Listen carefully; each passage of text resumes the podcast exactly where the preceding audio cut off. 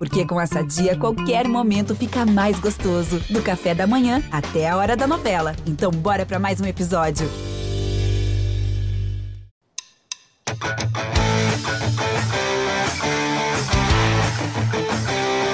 Grande abraço para você, torcedor, em especial torcedor do Massa Bruta. Chegamos na edição de número 50 do podcast GE Bragantino. Eu sou o Lucas Rangel, mais uma vez com meus amigos Danilo Sardinha, Carlos Santos e Arthur Costa para a gente debater aí a estreia do Bragantino no Brasileirão e projetar o jogo importantíssimo desta quinta-feira pela segunda rodada da Copa Sul-Americana. Braga anunciando reforços, reforços já estreando, já sendo destaque no, no, no, primeiro jogo do Braga. Vamos falar bastante aí sobre a chegada do Renan, do Ramon, agora do Kevin Lomona, que enfim foi anunciado.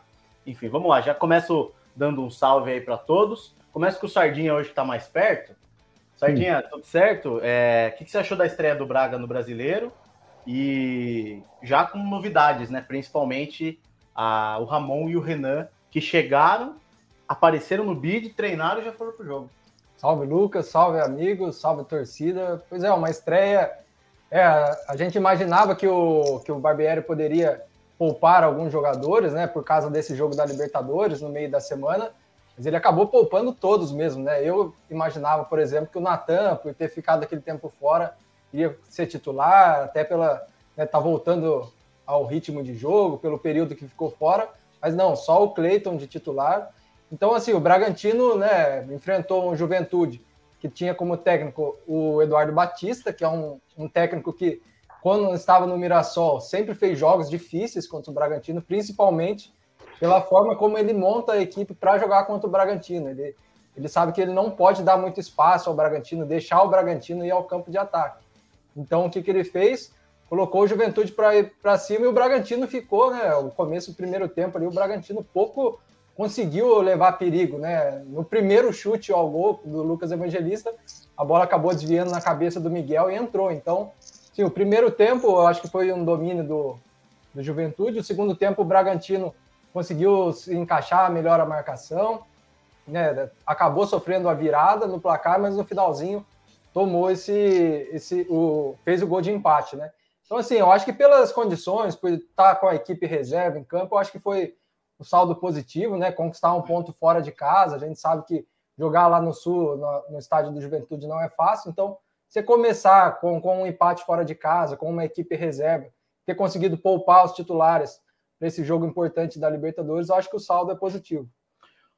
Carlos, e aí? É, o é, que, que, você achou, principalmente dessas novas peças? Né? Não deu para avaliar muito bem ainda, mas o Renan em si, que é o cara que apareceu mais no jogo, por causa do, do gol contra e depois da participação no gol de empate. É, o que, que, você achou desses jogadores, dessas peças? E é o que a gente estava falando, o Bragantino vai se reforçando, principalmente no setor defensivo. Mas e, e aí o empate, nesse, dentro das circunstâncias, acho que foi um resultado aceitável, né? Salve Lucas, salve Danilo e Arthur. É, eu acho que o Bragantino fez um, um bom jogo com relação ao, ao Ramon e Renan. É, acho que fizeram uma estreia segura, né? O Renan acabou sendo protagonista de uma certa forma da partida, né? Porque ele se envolveu no, no gol contra que, que ele fez e depois acabou conseguindo o gol de empate. Na súmula foi para ele, mas é, ele cabeceou, a bola bateu no zagueiro e, e entrou na, no gol do Juventude. Eu acho que o, o, os dois jogadores, o Renan e o Ramon, fizeram uma, uma partida bem regular. Acho que influencia também o fato de estar com a equipe toda reserva, uma equipe que não está tão acostumada é, a jogar junto, né? Não tem aquele ritmo de jogo. Então, acho que, é, dadas as circunstâncias, né? A treinar e já jogar direto, acho que os dois fizeram uma, uma estreia segura e acho que são dois bons jovens contratados pelo Bragantino com condições de brigar pela titularidade. A gente vem falando do, do bom momento que o Luan Cândido na esquerda é, vem passando, acho que a tarefa do, do Ramon e do, do Renan é, é bem complicado, né? Eles disputam vaga com, com dois jogadores que estão numa crescente muito grande, né? O Natan, que voltou agora após esses, refazer os exames cardiológicos e o, o Luan Cândido, que vem numa crescente muito grande. Então, é, o Bragantino vai se reforçando, acho que não chegam para ser titulares, obviamente, mas são jogadores que vão acirrar mais essa disputa pela titularidade. E que vai ser necessário, né, Arthur? Você ter essa briga aí, você ter jogadores de alto nível para ir se revezando dentro das competições, a gente já falou bastante disso. É, e esses jogos do Brasileirão é, dão cancha para os jogadores, né? Quando os jogadores são acionados, eles têm que estar tá bem. E são jogos importantes justamente para os jogadores também se ambientando com o time, entrosando. É, agora, a gente viu algumas falhas defensivas, mas não sei o que você acha, mas na minha visão, falhas aceitáveis, porque é um time desentrosado, um time que não está acostumado a jogar junto, ainda com peças novas, que treinaram uma vez, né, só praticamente. É mais ou menos isso também a, a sua análise? É, até me surpreendeu mesmo, né? Eles terem começado já o, o jogo é, pelo pouco tempo de treino, né? Normalmente tem uma, uma espécie de não é hierarquia, mas é um processo, né? Melhor dizendo, que o jogador chega e tem que treinar pelo menos duas, três vezes ali, né? Para entender o ambiente e tudo mais, para aí se estrear. Mas pela necessidade, o Barbieri já colocou tanto o Renan quanto o Ramon em campo. E eu acho que são jogadores que vão ser importantes, sim. É, o Ramon acho que se soltou bastante, né? No, se pegar os primeiros minutos e, e depois a parte final do, da participação dele né, no jogo, é, acho que é, é, bem clara assim, a diferença, né? Quando o cara tá mais à vontade, já vai até arriscando né, jogadas mais ofensivas, que é um pouco da característica dele, é, arriscou alguns chutes né, de, de longa distância. E o Renan é aquela coisa que acho que ele mesmo está encarando essa como uma chance ali de mostrar que ele tem, que ele tem potencial. Ele surgiu muito bem no Palmeiras é, e de uma hora para outra, assim, é, saiu do time e o próprio torcedor até conversava com alguns amigos palmeirenses falaram que, que o que chamava atenção é que de, de uma hora para outra ele começou a ficar lento. Ele parecia um, um jogador lento. É, então, talvez perder um pouco dessa intensidade e tal. Então, acho que ele está encarando essa, essa chance no, no Braga para mostrar a qualidade que ele tem desses grandes momentos. Né? Ele, ele teve uma fase bem artilheira né, no, no, Palmeiras e jogou até como lateral em alguns momentos, né? É, lateral esquerdo, por ser canhoto. Então, participou da campanha da Libertadores 2020, né? Exatamente. A maioria dos jogos. Foi uma ascensão muito absurda, assim, né? O Palmeiras começou a usar os caras da base e ele estava ali no meio do bolo ali, é, subiu muito bem, mas de repente teve, da mesma velocidade que ele subiu, né? É, saiu do time também de forma muito rápida. O Palmeiras acabou achando ali uma, uma formação melhor e é, torcedor quase que não lembrava do Renan, né? Então acho que é, é um jogador que, que pode apresentar assim esse bom momento que ele teve no Palmeiras é, também no Braga tem um ambiente ali que, que vai proporcionar para ele é, entrar nesse, nesse método né, que, o, que o Bragantino é, tem com o Barbieri, né, de mais intensidade, é um cara que tem uma saída boa, né, tem um toque, deu para ver, ele foi bastante exigido nesse começo, né, que Juventude foi para cima, uma espécie de blitz ali, não deu o menor espaço para o Bragantino começar, né, a criação das jogadas, então os zagueiros ficaram muito tempo com a bola no pé, e o Renan mostrou que tem, tem qualidade nessa saída de bola, que é interessante no time que sempre está tá construindo né, as, as jogadas. Mas é, a avaliação é essa mesmo, muito cedo, né? Para falar qualquer coisa, um jogo só, né, falta de entrosamento. Até o gol, né, que, que resultou né, nesse gol contra do Renan, uma jogada que é o Carlos Eduardo, que está lá cobrindo a, a lateral esquerda e o Renan uma tá ali no. também de cobrir. Uma vontade de ganhar a bola, o Carlos Eduardo. É, o Ramon tá ali no meio do caminho, né? Para fazer a recomposição, aquela inversão rápida, né? Que pega a defesa meio desprevenida. E é total falta de entrosamento, né? Um pouco é, do que acontece. Mas, enfim, acho que são jogadores interessantes aí, pensando no, nesse, nessa maratona né, de jogos que o Braga vai ter aí, Libertadores, Brasileiro, Copa do Brasil. É, o, o, que chama atenção, Sardinha, é que o Barbieri, num certo momento, ele, ele, ele viu que a situação estava difícil e ele não quis perder o jogo, né? Uhum. Porque ele coloca o Elinho, o Johan e o Ítalo para buscar. E o Elinho entrou muito bem. É, eu acho que. É, e aí vai também da, da diferença ali do, desses jogadores de ponta, né? Sim. O Tubarão e o Carlos Eduardo de um lado, o Elinho entrou, jogou em 15, 20 minutos mais do que eles tinham jogado no jogo inteiro, Sim. né? E o Elinho faz as principais jogadas ali pelo lado direito e sai o gol. Então também mérito do Barbieri que não abandonou a partida de certa uhum. forma. Sim, o Elinho entrou muito bem e o Johan também ali no meio campo. A gente vê, né? A gente falou no episódio passado da importância do, do que o Johan tem para esse time, como ele encaixou muito bem nesse jogo, né? O, o, cruzamento na área também ele dá uma de três dedos, né? Que foi que saiu o gol do, do Renan, né? Que bateu nas costas lá, mas foi dado para o Renan. Então, assim, foram jogadores que a gente vê que realmente fazem a diferença para o time, né? O Johan encaixou muito bem ali no meio, o Elinho na ponta. Então, acho que foi bem isso que você falou mesmo. Deu para ver ali no final. O Barbieri, acho que sentiu que dava para conquistar pelo menos um, um, ponto, né? Ainda mais quando o Juventude ficou com um homem a menos, né? Que o Rodrigo Soares parece que teve cãibra, né? Sentiu as duas pernas lá. O Juventude já tinha feito as cinco alterações, então o Juventude ali dos 38 até o finalzinho do jogo ficou com um homem a menos e se fechou. Então, o Bragantino foi to total para cima, né, para buscar esse empate e, e, conseguiu. Então, a gente vê que assim, o time do Bragantino reserva é um bom time, né? Tem jovens ali, ali que, que né, tem muito futuro, são promissores, mas a gente vê a diferença ainda quando entra os titulares, né? É que é natural ter essa diferença até. E, então mudou realmente o, o, padrão de jogo do Bragantino depois da entrada, né? Do Elinho, do Johan, o Ítalo entrou também na, na frente.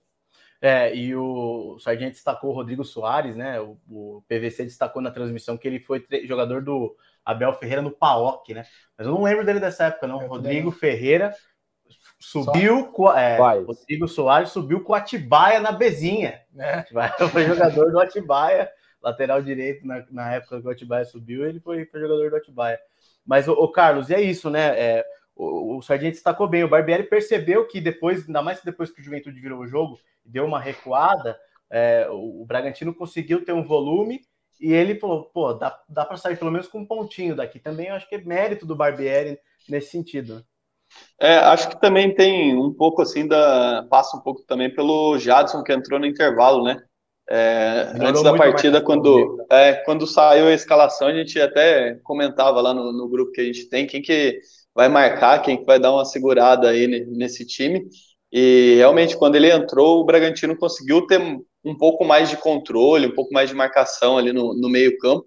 Então, acho que conforme foi passando ali o segundo tempo, principalmente, o Barbieri foi sentindo que, que dava para ganhar, conseguiu poupar também os titulares, que era é, a ideia inicial dele de para visando a Libertadores, né? E aí acho que com o passar, com o passar do tempo, é, circunstância do jogo, acho que ele foi percebendo essa, essa possibilidade de vitória e, e foi para cima, né? Exatamente. O, Arthur, e o gol do Miguel, hein, Arthur? Você que gosta do, dos trocadilhos, de fazer umas brincadeiras ali. Eu, se, se, o gol fosse no domingo, o Tadeu Schmidt falaria que o gol foi calculado, né? Escobar o, agora. É, é então colocou porra, a bola já. na cabeça do Miguel aí, né? E desviou com muita categoria consciente, né? E, e assim, foi o primeiro chute no gol do Bragantino, né? O time também tem que ter um pouco de sorte, né? Sem dúvida, é, foi um. Não vou falar que foi sem querer, porque ele realmente colocou, não é que aquela bola que bate na cabeça, ele colocou a cabeça ali para ela, ela, né? desviar, né? É, a, a sorte é dela entrar onde entrou, né? Acabou matando qualquer chance ali de, de defesa. Mas realmente foi um momento ali de desafogo, né? É, o começo de jogo do Juventude foi muito intenso, o Bragantino não conseguiu mesmo criar. E acho que, de certa forma, o Barbieri até esperava que isso fosse acontecer, por isso ele deve ter começado com o Evangelista ali, fazendo esse primeiro homem de meio campo, para ter esse passe mais qualificado, começar a criação das jogadas, mas não deu muito certo, né? O Juventude conseguiu neutralizar ali as, qualquer chance. Acho que não deu nem para falar que começou a jogada, né? Porque realmente não, não teve. O Braga sofreu demais ali nos, nos, minutos iniciais.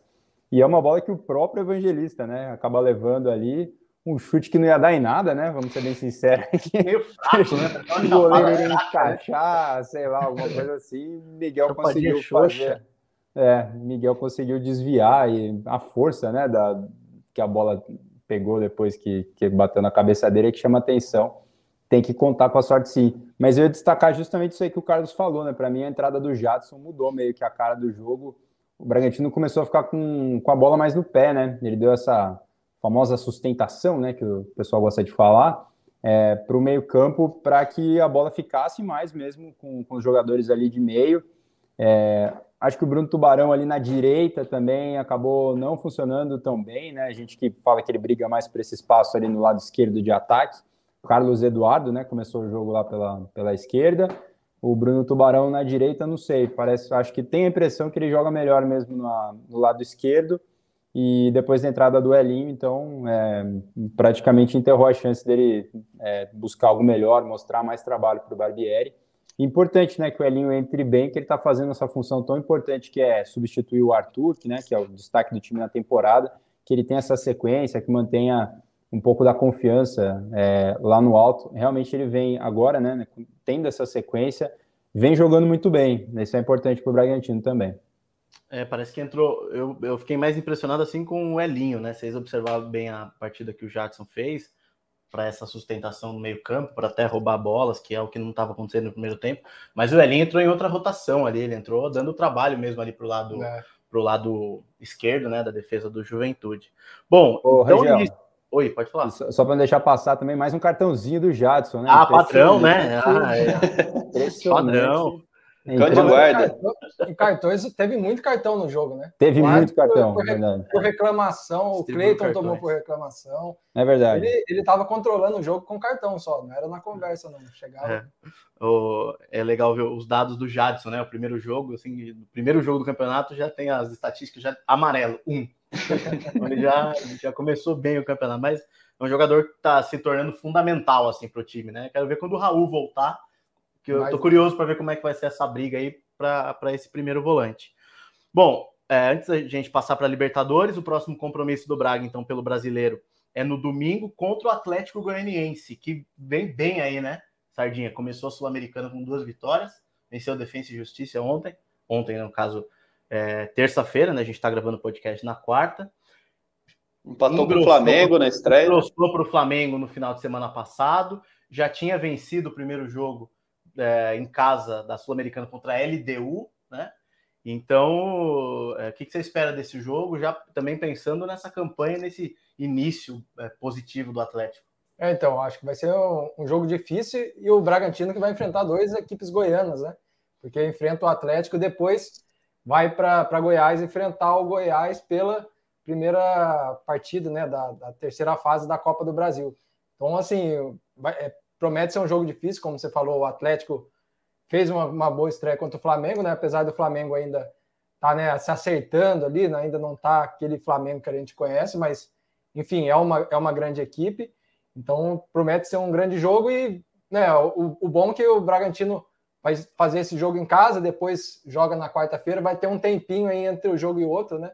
Mas vai voltar, tá voltando de viagem ainda da Argentina, né? Então vai ter vindo também com esse desgaste da viagem. Vamos ver como que o, que o Barbieri vai administrar essa semana, né? Porque vai ter a estreia na Copa do Brasil, daí depois volta a jogar pelo Brasileiro contra o São Paulo em casa e depois na semana que vem já tem Libertadores. Então é aquela maratona aí que a gente já falou, né?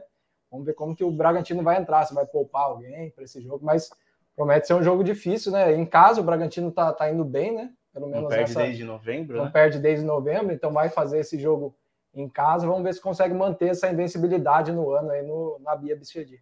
Ô, ô, Carlos, eu acho que pelo menos os jogos do brasileiro, desse início, acho que vai ser uma tendência o Barbieri ir mesclando, né? A gente já, já falou isso, mas é, agora com essas opções novas e também é, também para que ele tenha confiança nesses jogadores, tem que colocar esses jogadores para jogar, né? Tem que. É, esses jogadores precisam mostrar serviço, porque uh, o time, o clube vai precisar deles ao longo da temporada. É, e o, o Barbieri mesmo fala bastante disso, né? De ser uma, um grupo competitivo, né? De um joga, dos jogadores serem solidários entre si, e quando um não puder, o outro entrar na mesma intensidade, de todo mundo estar tá atuando no, no mesmo nível. É, com relação à sequência, acho que é, é bem isso que o, o, Danilo falou mesmo. Depende muito do que o Barbieri vai colocar a, a campo no, no, domingo, porque a sequência é, é bem pesada, né? O Bragantino joga na quinta-feira na Argentina e já joga domingo. Depois tem quarta-feira, o jogo contra o São Paulo é no sábado, contra o Estudiantes no dia 26 é numa terça.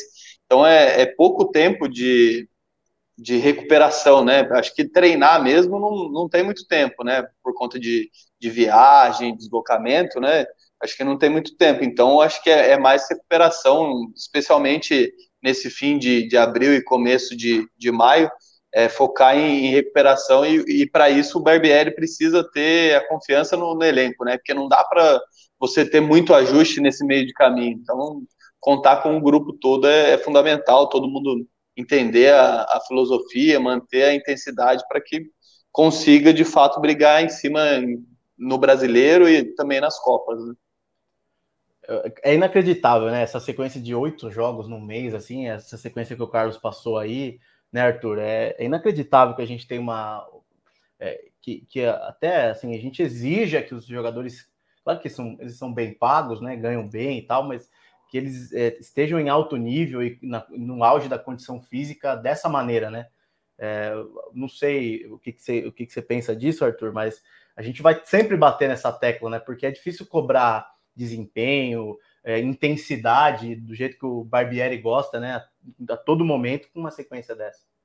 É, o calendário, né? Por isso que precisa priorizar. É né? aquele problema que todo time quer ter, né? Na verdade, né? Quer disputar as principais competições. Então, calendário apertado é sinal de sucesso da temporada anterior, né? Então, é por isso que tem que ter elenco. É, a gente vem falando aqui justamente disso, né? Que eu acho que esse ano o Bragantino tem um elenco mais qualificado do que na temporada passada, justamente para suportar esse ritmo intenso. Esse mês aí está sendo uma grande provação, né? É, dois jogos por semana, na média, oito jogos no mês, viagens, e acho que isso que influencia mais, se você quer saber, assim, né, na, quando colocar o time titular ou não. Acho que quando tem o um jogo fora de casa, uma longa distância, é, vai ter isso. Inevitavelmente vai entrar um time reserva, porque o desgaste é muito grande. A gente até falou quando o grupo foi sorteado que de uma certa forma o Bragantino até se deu bem com os adversários, que não são viagens é, tão desgastantes para o interior do Equador, que tem que pegar estradinha, fretar, ou não, né? São, são viagens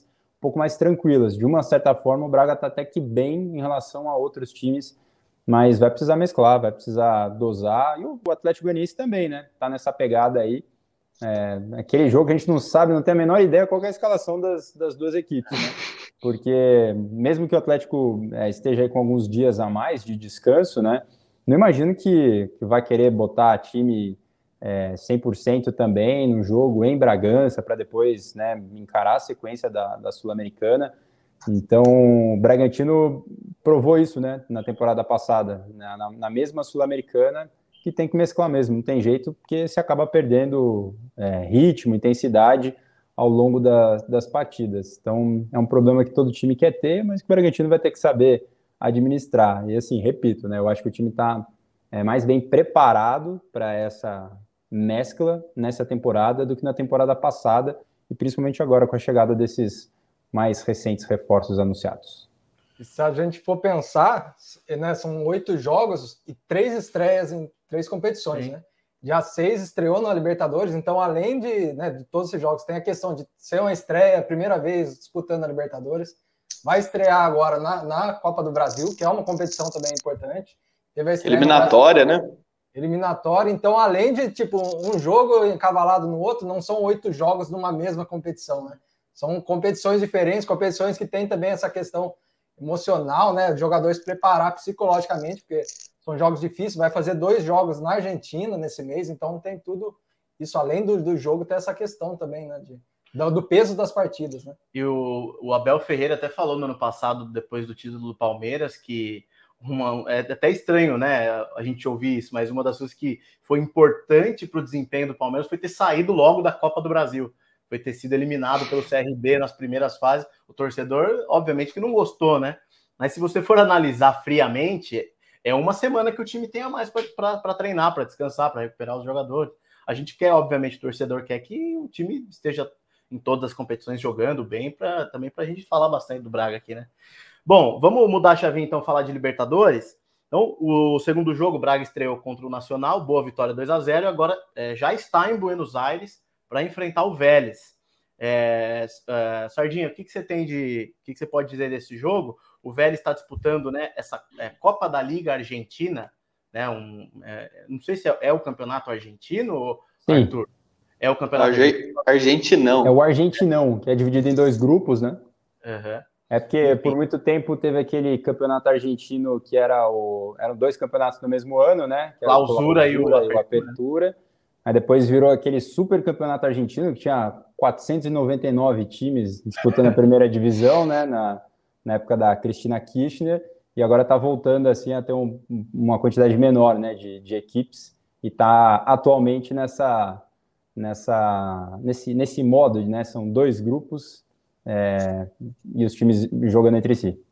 26 times, né? O Vélez tem. E, bom, enfim, o Vélez já fez 25 jogos, está em quinto colocado né, na, na, tabela de classificação. Acho que, que é nono, não é? é? É nono. Nono? É nono, né? Isso. É. é você está olhando o campeonato, né? do, campeonato do ano passado, Miguel. Você que é esqueceu que o Tadeu Schmidt tinha saído do Fantástico, você está olhando. seu calendário está atrasado, Rangel. Então, não, é, corrigindo, então, está em nono lugar. Não, o do Tadeu foi zoeira, porque, pô, o Tadeu. era, era, engraçado ele falava esse lance do, do, dos, desses gols. Mas é isso, Sardinho, o jogo do Vélez, enfim, é, o Vélez não está no momento tão bom, tomou de 4 a 1 do Estudiantes na primeira rodada, então, e vem, vem quente aí para tentar se recuperar, né? É, é, então, ontem, né, ontem, ontem foi segunda, terça? Terça-feira. Terça o pessoal tá com o calendário em dia aí. Né? o negócio aqui hoje. Jogou sábado, o Vélez jogou sábado contra o Boca. Perdi nas datas. Então, mas ontem, terça-feira, conversei com o Matheus Converte, que é o setorista do, do, do Vélez, lá pelo jornal Olé, né? E ele estava falando que o Vélez não chega no seu melhor momento para essa partida, né? Teve essa derrota na, na estreia para estudiantes, né? 4 a 1 e no final de semana empatou com o Boca sem gols, né? Ele até definiu esse empate como um empate polêmico, porque disse que teve um pênalti claro para o Vélez, que não foi marcado, então o pessoal ficou na bronca. Mas enfim, o Vélez está na nona colocação do grupo B, né? Desse do, do argentino. E, e, assim, vem, vem também nessa partida contra o Boca perdeu um, um jogador importante, né? O zagueiro, que é o Lautaro Janete. Lautaro Janete, né, que é uma referência, teve uma lesão grave, né, sofreu uma ruptura de, de ligamento, vai ficar aí seis meses afastado, então é um jogador importante que acabou também se lesionando nessa partida contra o Boca. Enfim, o, o Vélez não vem né, nesse melhor momento, provavelmente agora, por estar jogando em casa, vai tentar dar uma resposta, né? Então, o Barbieri mesmo na coletiva destacou isso, que né, desse ambiente que jogar na Argentina, né, a gente sabe, todo mundo conhece a, a, força que a torcida argentina tem, e ainda mais quando a equipe vem nessa situação de estar tá precisando dar uma resposta, né, o jogo tende a ser mais difícil, né, então prevejo um jogo difícil, o Vélez que anunciou aí que o, o Vacari, né, que é o técnico interino, né, vai continuar à frente da equipe pelo menos até o, o meio da temporada, então, assim, é uma equipe que está ainda tentando se encontrar, não começou bem, demitiu o treinador, agora está com esse técnico interino que vai ficar aí por mais um tempo. Então, assim, se a gente for ver por momento, o Bragantino chega num momento melhor, mas não dá para despesar a camisa, questão de torcida e nessa necessidade deles de se reabilitar, né? Ô Carlos, antes de você, antes de você falar do jogo, vamos, vamos colocar os pingos nos is aqui. O Vélez está no grupo B do Campeonato Argentino, como o Sardinha falou, tem eh, está em nono lugar com, com é, 10 pontos, certo? 10 pontos ganhos, nove jogos, a campanha tem duas é, vitórias, quatro empates e três derrotas. É por isso que não vem no. E o último jogo, empate contra o Boca, né, uhum. né, por 0 a 0 E aí, Carlos, o que, que você espera desse, desse adversário? E, e, onde que o Bragantino pode ganhar esse jogo, na sua opinião?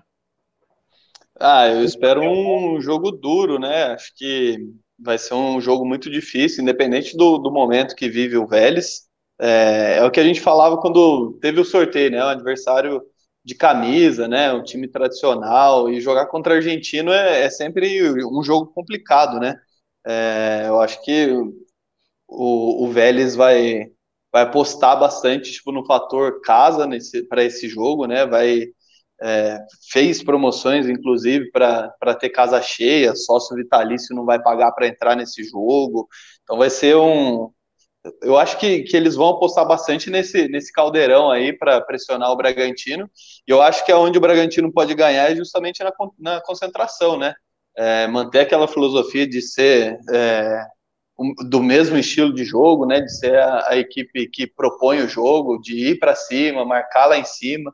É, eu acho que se entrar concentrado e manter essa, essa filosofia de, de jogo que o, o Bragantino tem desde a, a, chegada do Barbieri, é o DNA da equipe, mas é, mais acentuado ainda desde a chegada do Barbieri, acho que se mantiver o que, que vem fazendo na temporada e ao longo do, dos últimos anos aí pode sair com resultado positivo, mas é fundamental entrar concentrado, não pode piscar, é jogo que, que tem que jogar, tem que ser intenso o tempo todo, porque a promessa é de, de um caldeirão contra o Bragantino.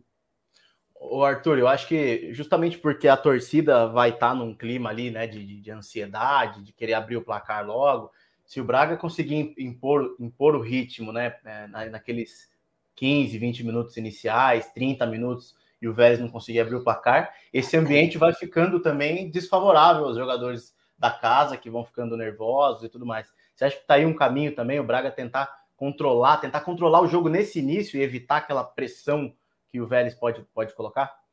Ah, tem que controlar, mas assim, torcedor na Argentina não costuma meio que vaiar enquanto o jogo tá rolando, não, né? Eles apoiam o tempo todo, a torcida do Vélez é, é fanática, né? É, é, um time tradicional, é, mas que vive assim em Libertadores são momentos de ápice, mas normalmente não, é um time que não faz campanhas que vão muito longe, assim, né? Tem aquela era do Bianchi, né, na, na, na, década de 90, depois mais recentemente com o Garega, né, que é, passou pelo Palmeiras e é o técnico da seleção do Peru, mas normalmente não é aquele time assim, pô, é o time da Libertadores tal, é, e como vocês falaram, é um momento diferente, né, são times em, em estágios completamente diferentes de trabalho, você tem o Bragantino já, que é o trabalho mais é, longo, né, no, no futebol brasileiro, da Série A, e o Vélez que está aí é, ainda é, tentando se encontrar, como o Sardinha falou, né? O, o, Júlio Vacari, que era técnico até do, do time B, né? time? B. Que tem na Argentina, ele era interino, foi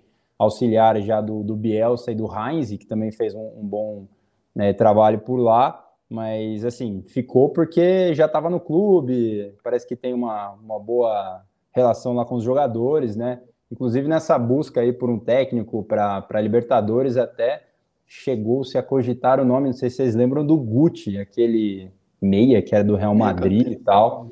Ele foi, o nome dele foi ventilado por lá, mas enfim. É, eu assisti o jogo contra o Estudiantes e, cara, foi uma correria danada. O Vélez tem um time muito jovem, são jovens jogadores, tem lá até uma das maiores promessas lá do futebol argentino que eles elencam lá, que é o Matteo Pellegrino, é, pelo que por ele até parente do técnico que saiu, é, que era o Maurício Pellegrino, e é um time muito jovem, então é aquela correria. Foi um placar meio enganoso esse, essa goleada aí da primeira rodada na Libertadores, porque os dois times chegaram a toda hora. É, Foram dois gols de, de bola parada e dois de contra-ataque, né? É, foi um jogo em altíssima velocidade, né? A bola, nossa, é, é difícil acompanhar, assim, né? Foi muito intenso mesmo.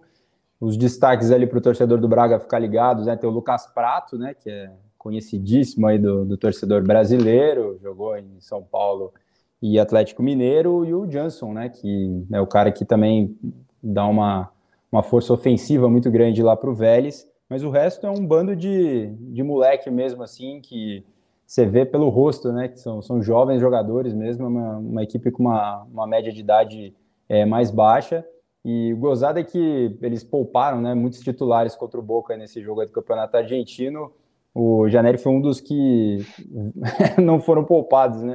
Ele foi para campo e acabou se machucando aí, então é, desfoque importante, usa até a abraçadeira de capitão em muitas partidas aí do, do Vélez. Então, de uma certa forma, o Braga chega talvez até com um certo favoritismo em campo, né? Mas eu espero um jogo super intenso, com muita velocidade.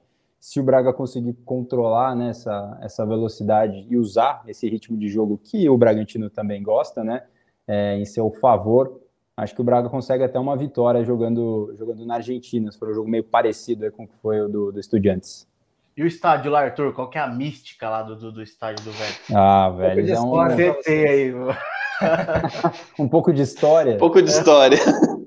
Não, é sério, é um time, é um time que tem uma torcida fanática, né? O Vélez que tem essa, essa coisa de ser o, o sexto grande, né, da, da Argentina, né? Lutou ali nos últimos anos com, com o São Lourenço, né? Tem essa.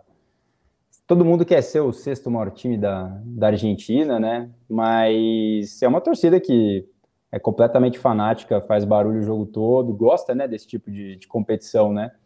E uniforme, eu não sei vocês, mas eu acho um dos uniformes mais legais do futebol internacional, né? Um, icônico com aquele com aquele V, né, na azul, normalmente, né, branco com o V azul. É um time legal, cara, de acompanhar, né? É, e que nos últimos anos tem sido muito isso, tem apostado muito na, nos jovens, né? O Vélez é um time que sofreu demais com essa transformação do futebol em algo mais comercial. Então, aposta nas, nas divisões de base, está sempre lançando aí algum outro jogador é, de destaque. Aliás, teve um cara que entrou contra o Estudiantes que mudou o jogo, Sonhora, que ele até foi titular contra o Boca. Então, não sei se ele vai começar o jogo contra o Bragantino, mas ele é um cara que, quando ele entrou, até o pessoal que estava na transmissão falou: Meu, o que, que esse cara tá fazendo no banco, né? Que ele entrou muito bem mesmo, um baixinho ali, mais um jovem, habilidoso. Então o Braga tem que ficar de olho nessa velocidade aí dos jogadores, principalmente no, no meio-campo ali, que procuram a todo momento o prato no comando de ataque. Mas o estádio é legal. O, de José Amalfitani. José Amalfitani, exatamente. Super tradicional. É, aquele climinha de Libertadores, torcedor ali, pertinho. Bandinha. Bandinha, não pode faltar aquele, aquele batuque, né? É bacana. Quase, quase, é, 49 mil é, 49 mil pessoas, 49.590 pessoas a capacidade do estádio. Mas, o, o, o, Sardinha, falando, falando do, do, time do Braga, mesmo desfalque, mesmo só o Arthur, né? Que vai ter. Então a escalação acho que não vai, não vai ser muito diferente da, da do que a gente acompanhou no jogo de, da, da estreia, por exemplo, com o Elinho, o Ítalo e o, e o Sorriso jogando no, no, ataque. É, eu acho que a aposta é essa. Deve ser o Barbieri deve manter essa equipe que fez a estreia, né? O Arthur ainda segue fora, não tem ainda, né? O, o Bragantino não costuma passar, né? O departamento do médico do clube não costuma passar tempo, né? De, de recuperação, então a gente não sabe até quando o Arthur vai ficar né, no departamento médico, mas por enquanto ele é o, é o completou três semanas, né? Isso. De fora. Tá. é de quatro a seis a, a expectativa. É, tá tratando numa lesão né, no posterior da coxa, daí tem os outros desfalques que já estavam, né? Sim. Que é o caso do Gabriel Novaes, que está com uma pubalgia, tem o M. Martinez, que é, teve a inflamação no calcanhar do direito, e, e tem o Raul, que está se recuperando ainda da, da cirurgia no joelho, né? Mas no mais, o Bragantino tem, tirando esses jogadores, o Barbieri tem à disposição jogadores, todos os jogadores, e deve manter a tendência, né? Até por, por quem ele poupou né, nessa partida contra o, o Juventude, a, tendência é que ele mantenha os titulares da estreia da Libertadores. E o, o meio-campo é, provavelmente vai ser, vai ser fundamental ali, né, Carlos? Com, com o Jadson, que a gente estava elogiando agora há pouco, o Eric Ramires e o Johan para essa dinâmica ofensiva. Mas é, é, segurar esse ímpeto no início do Vélez vai ser fundamental também, né? É, acho que é bem dos jogadores que a gente elogiou contra o Juventude, né? Acrescentando aí o, o Ramires e o Sorriso, né? O Sorriso também entrou na, na partida contra o Juventude. É, esse encaixe aí vai ser fundamental para o Bragantino, sim. Eu acho que tem um ponto também interessante, é, claro que é a segunda rodada ainda, mas o Bragantino já vai entrar em, é, em campo sabendo o que, que aconteceu entre Nacional e Estudiantes, né? As duas equipes jogam hoje, às 21 hoje, quarta-feira, às 21 horas, então, como o Bragantino é, venceu a primeira, assim como estudiantes, já vai ter um, um pouco o cenário desenhado, saber, de repente até um empatezinho lá já, já soa como um bom resultado também, né? Então, é, acho que é um, um ingrediente a mais aí para essa partida. E também complementar que a gente falou da, da escalação, acho que deve ser é, semelhante à, à, escalação que estreou na, na Libertadores. E o Renan e o Ramon são dois jogadores que chegaram agora, não estão inscritos na, na Libertadores, acho que até por isso que chegou, treinou e já, já foi para campo no Brasileirão, né? Bom, então é isso. É, Bragantino e Vélez, Vélez e Bragantino, nove da noite, nesta quinta-feira. E aí voltaremos para repercutir com certeza é, como foi esse jogo. Vamos para o destaque final e já para o palpite, né? Padrão aí da, dos, nossos pré, dos nossos episódios de pré-jogo. E aí, Sardinha?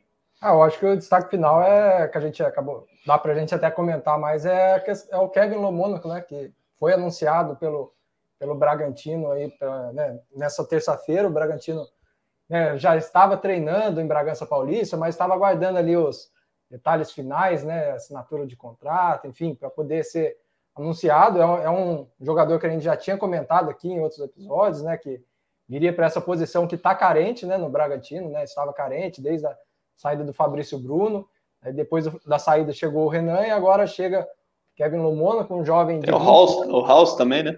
E tem o é, House, do Rezende, acabou subindo. É, então, o, o Bragantino que deu uma reforçada nesse setor que estava carente, teve uma época que O Barbieri só tinha o Ortiz, o Realpe e o, e o Aidai, né? Aidar. O Aidar machucado, né? E o Natan. É, o Aidar é, era só os três, depois machucou o episódio Nathan, do Natan daí, né? Depois o Natan também teve que ser afastado, enfim.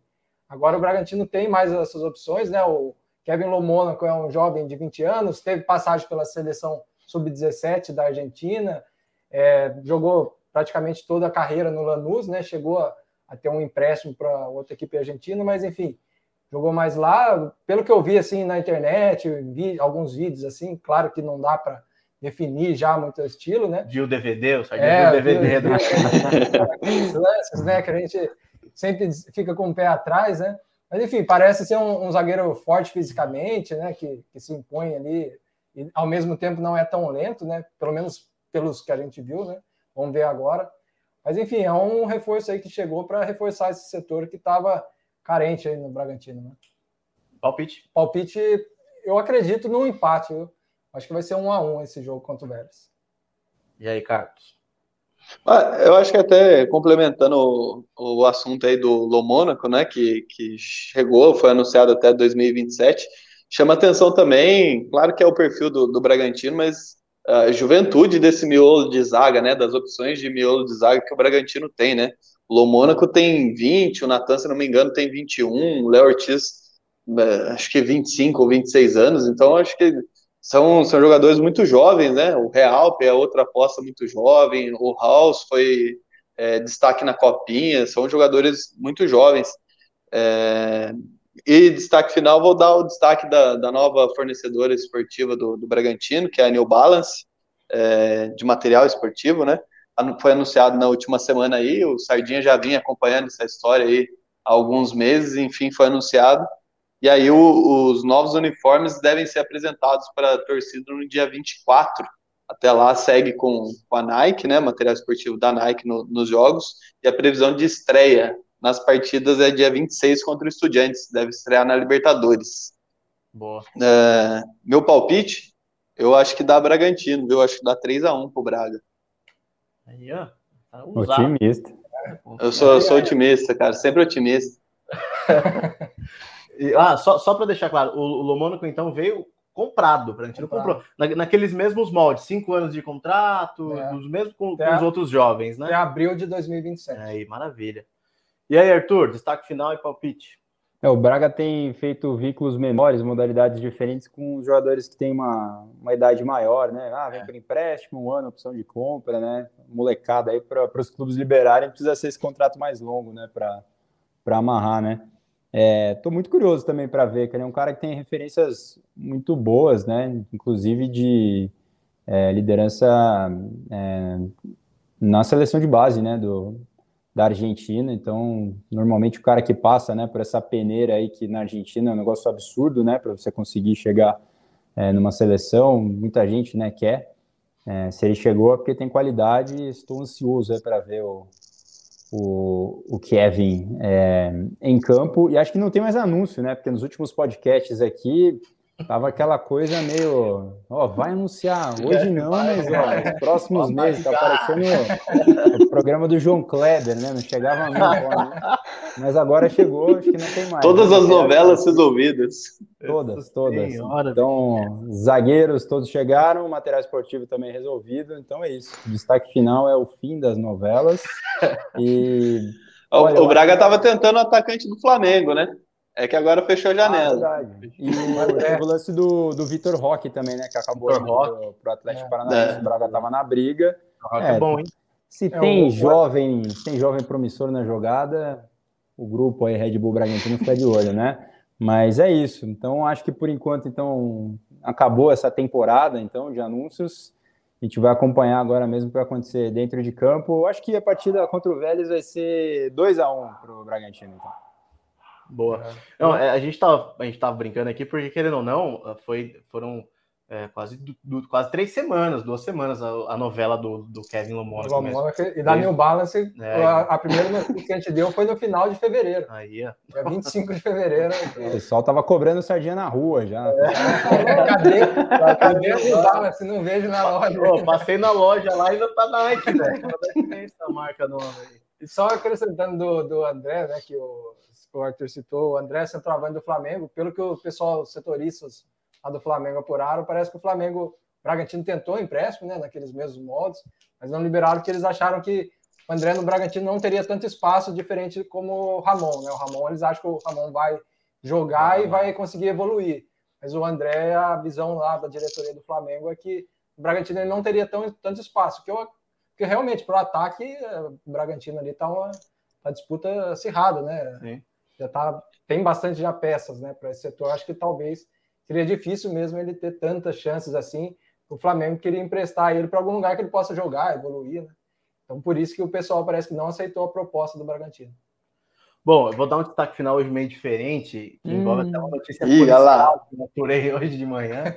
As obras do centro de treinamento do Bragantino começaram lá em Atibaia, né? E é, o clube, enfim, é, chegou a fazer boletim de ocorrência de furto de equipamentos na obra do CT. Então, teve uma retroescavadeira furtada de dentro da obra, do início da obra do CT do Bragantino. Então, enfim, é algo que a gente não tinha comentado ainda, né? Porque o, o clube apresentou o projeto do CT e tal, mas as obras já iniciaram e já com, com ocorrência policial aí de furto de equipamentos do Bragantino, mas já a questão foi solucionada e as obras é, continuam. Lembrando que vai ser uma, o maior CT né, da Red Bull, entre todos os, os, clubes da Red Bull, esse do CT do Bragantino, que vai ser em Atibaia, 11 campos de futebol, uma estrutura absurda mesmo que vai ser construída aqui na, na região. E o Acharam palpite... trator? Então, essa, informa... É, essa informação ainda ah. não. O que a polícia foi, foi registrada a ocorrência, né? Provavelmente a empresa contratada pelo Bragantino para fazer a construtora, para fazer a obra, é, fez, a, fez a, o registro da ocorrência, mas por enquanto a máquina não foi encontrada. E essas retroescavadeiras são caras. caras. Imagina, o prejuízo, enfim. Mais cara que o Mônaco. Pelo amor de Deus. É mais é, uma novela, eu... então, para acompanhar. É, vamos, vamos, vamos, entrar nesse assunto aí, ver o que deu aí. Trazer mais detalhes posteriormente, como história que chamou atenção. Meu palpite eu vou de 2 a 2 Eu acho que o Braga traz um, traz um pontinho lá. Eu, eu, eu não sou tão, tão otimista, otimista igual o Carlos, mas eu acho que o Braga vai, vai ser um jogo bom. Eu acho que é, mas a última vez que você me copiou, você acertou, né? É, pô, mas aí é um placardinho burocrático, né? 2x0, né? Não em casa. Então, pô, hoje. Enfim, eu tô, eu tô muito ansioso para esse jogo, ver a postura do Bragantino jogando lá. E as nossas últimas lembranças de jogos na Argentina foi contra o Rosário, que o Bragantino jogou muito bem, enfim. Mas eu acho que vai dar, vai dar 2 a 2 é, é o meu palpite. Beleza? Vamos passar a conta aí, chegamos quase 48 minutos de podcast. Agradecer mais uma vez aí ao nosso time, Danilo Sardinha, Arthur Costa, Carlos Santos. Agradecer o pessoal da técnica, o Brunão hoje aí com a gente, o pessoal aí que viabiliza o nosso esquema aqui na, na salinha da TV, né, Sardinha? Galera da, da, da central aqui da, da TV Vanguarda. E é isso, voltamos aí a qualquer, a qualquer momento com mais debates e mais informações do Bragantino. Beleza, torcedor? Um abraço e até a próxima.